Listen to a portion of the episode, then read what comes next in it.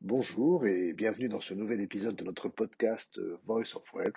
Je suis Philippe Forny, directeur des gestions privées de BNP Paribas Banque Privée, et avec moi pour animer ce podcast, Hélène Zivkovic. Bonjour Hélène, et de quoi allons-nous parler aujourd'hui? Bonjour Philippe. Avant, un rappel à euh, nos auditeurs que tous les mercredis, nous publions un nouveau podcast. Donc, abonnez-vous à BNP Paribas Wealth dans le moteur de recherche de la plateforme podcast de votre choix. Et pour en revenir à votre question, Philippe, Aujourd'hui, dans ce podcast, nous allons parler de démographie et nous concentrer sur la croissance d'une tranche de la population qui a des répercussions sur beaucoup de secteurs de l'économie. Je veux parler des surfeurs d'argent. Pardon Les surfeurs d'argent Pour moi, ça c'est un super-héros Marvel, mais j'imagine que évidemment, c'est pas de ça dans le cas qui nous intéresse. Non, non, non, pas vraiment Philippe. Euh, je ne veux pas parler de, personnages de bande dessinée, je parle du troisième âge. Le terme anglais Silver Economy désigne l'économie des seniors. Et ce marché où cette économie regroupe tous les produits et services destinés aux personnes de plus de 60 ans. C'est une population qui augmente à grande vitesse. Pourquoi? Ah, Parce que les baby-boomers, nés après la Seconde Guerre mondiale, sont plus nombreux. Et ensuite, leur espérance de vie a augmenté. Par exemple, d'après l'OCDE, en 1950, l'espérance de vie des Italiens, Philippe, était de 66 ans. Et elle est désormais de 84 ans. En France, c'est pareil, grosso modo. Conséquence, la population mondiale des plus de 60 ans aura doublé d'ici 2050 par rapport à l'an 2000 et elle représentera 2,1 milliards de personnes. Autre fait important, dans la plupart des pays riches, les baby-boomers sont plus diplômés et mieux payés que n'importe quelle autre génération avant eux. Du coup, la croissance de cette trente d'âge va avoir des répercussions ou a déjà des répercussions économiques très très forte. Et cela, les entreprises du monde entier l'ont intégré, qu'à l'avenir, les personnes âgées avec de l'argent à dépenser seront bien plus nombreuses.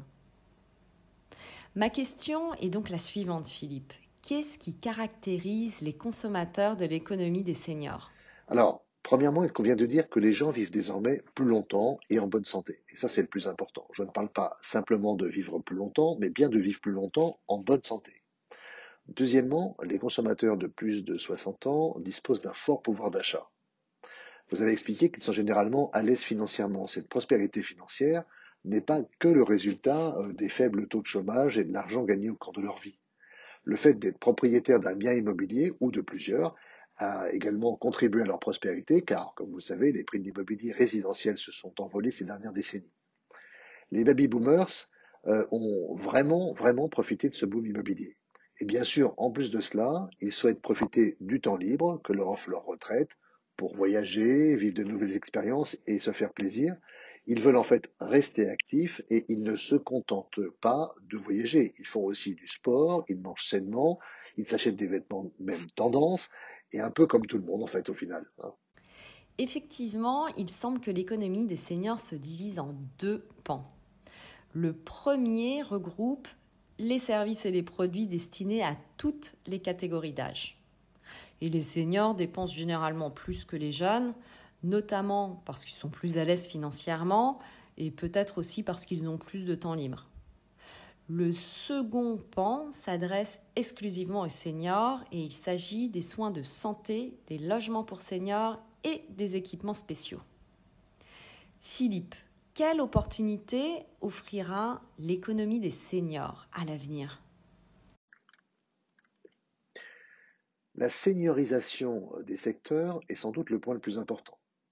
Les secteurs de consommation s'adaptent pour répondre précisément aux besoins de cette catégorie démographique ainsi certaines enseignes de vêtements ciblent tout particulièrement les personnes âgées euh, car ces dernières ont évidemment plus d'argent à dépenser. Et elles veulent en fait rester tendance, rester élégantes, et ce, même en vieillissant.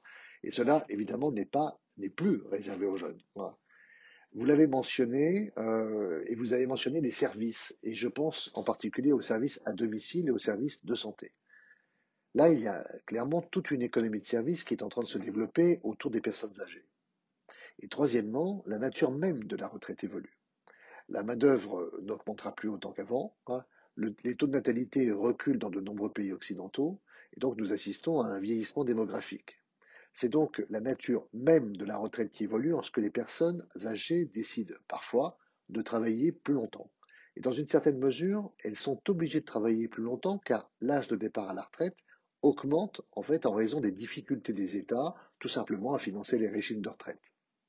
De la même manière, je pense que l'époque à laquelle les gens passaient d'un travail à temps plein à l'arrêt de toute activité du jour au lendemain est complètement révolue.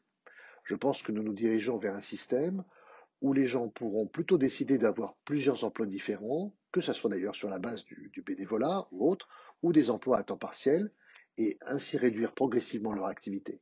Ils auront ainsi évidemment plus de temps pour eux, sans, euh, sans pour autant abandonner toute activité. Les gens pourront continuer à travailler, en fait, mais à un rythme moins soutenu ou à temps partiel.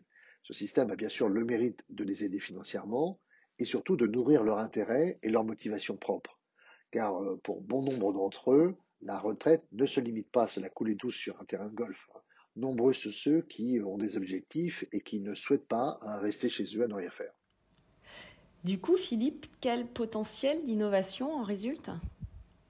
En fait, il est immense. Certains pays développés mais vieillissants, comme par exemple la Corée du Sud ou le Japon, sont de véritables terreaux pour l'innovation technologique. On peut notamment citer l'automatisation industrielle pour compenser la réduction de la main-d'œuvre et le vieillissement démographique. L'automatisation industrielle est évidemment indispensable pour produire les biens demandés. L'innovation technologique attire donc de plus en plus de capitaux et d'investissements. On peut également citer la domotique, par exemple, qui facilite considérablement les prestations de services à domicile. Il y a également toute l'intelligence artificielle et les objets connectés. Ces nouvelles technologies euh, permettent de proposer des services et des produits de toutes sortes aux personnes âgées qui les aideront en fait à rester autonomes et leur permettront de continuer à vivre le plus longtemps possible chez elles. Car encore une fois, le but, c'est toujours le même. Le but est de rester actif et autonome le plus longtemps possible. Et je pense que tous les services et les équipements qui permettent aux personnes âgées de rester autonomes et de continuer à vivre chez elles connaîtront de toute façon une très forte croissance. Qu'en est-il des conséquences du vieillissement démographique sur les plans d'épargne retraite ou euh, PER Parce qu'avant, les personnes qui partaient à la retraite avaient l'habitude de vendre leurs actions à ce moment-là. Et ils achetaient des obligations pour percevoir des revenus réguliers. Mais ce n'est plus le cas, n'est-ce pas, Philippe? Euh, Non. Alors, premièrement, le meilleur moyen de continuer à percevoir des revenus est de continuer à travailler, ne serait-ce qu'à temps partiel. Cela permet de compléter vos revenus et de moins dépendre des revenus de retraite. Deuxièmement, à l'heure actuelle, les obligations d'État euh, ne sont plus aussi rémunératrices qu'auparavant. Il n'est donc plus judicieux de vendre ses actions et d'acheter des obligations pour se garantir des revenus de retraite. Hein. Actuellement, les obligations d'État hein, offrent des rendements très faibles, voire négatifs, et ne remplissent plus leur rôle. Par conséquent, il convient de surpondérer les actifs risqués en portefeuille comme les actions, les actifs immobiliers les actifs d'infrastructure, voire les placements de capital investissement, et de mélanger ces instruments en portefeuille permet de percevoir des rendements satisfaisants, non sans risque toutefois, il faut être clair là-dessus. Or malheureusement, nous sommes dans un monde où il faut prendre des risques en bourse pour percevoir des rendements satisfaisants, et cela vaut évidemment même pour les PER. Philippe, pourquoi est-il désormais plus important de planifier la, transmission de son patrimoine? Les baby boomers ont largement bénéficié d'une période boursière particulièrement faste pendant plusieurs décennies. En fait, ils ont particulièrement profité du boom de l'immobilier et dans la majeure partie des pays occidentaux, le plus gros du capital détenu par les baby boomers l'est sous la forme d'actifs immobiliers. Mais le bonheur des uns, en fait, fait le malheur des autres, les jeunes en l'occurrence. Les jeunes d'aujourd'hui sont confrontés euh, à des prix d'immobilier qui sont exorbitants. La hausse des prix de l'immobilier a profité à ceux qui détiennent les biens au détriment de ceux qui n'en possèdent pas. Comment les jeunes peuvent-ils faire pour accéder à la propriété aujourd'hui? Bah, De plus en plus en empruntant de l'argent à leurs parents ou à leurs grands-parents. Et en fait, il est important de transmettre son patrimoine aux générations suivantes pour aider les jeunes à accéder à la propriété également. Oui, la, transmission de patrimoine est clé pour les jeunes. Et pour nos investisseurs, comment investir dans les pans de la silver economy? Quelles en sont les opportunités d'investissement? En fait, il existe de nombreuses opportunités d'investissement, euh, que ce soit par le biais d'OPCVM, d'ETF ou de fonds de capital investissement. Tous ces véhicules d'investissement surfent en fait sur la vague du vieillissement démographique et de l'économie des seniors. Et je pense que cette thématique a de très beaux jours devant elle. Ces OPCVM et ETF, qui peuvent cibler des services faisant l'objet d'une demande croissante, euh, ou des biens euh, et services destinés aux seniors, sont de toute façon très intéressants à l'heure actuelle. Merci Philippe et à nos auditeurs. Tous les mercredis, nous publions de nouveaux podcasts. Donc abonnez-vous à BNP Paribas Wealth dans le moteur de recherche de la plateforme podcast de votre choix. Apple Podcast, Podcast Addict ou Spotify ou d'autres. Et à mercredi prochain pour un nouveau sujet.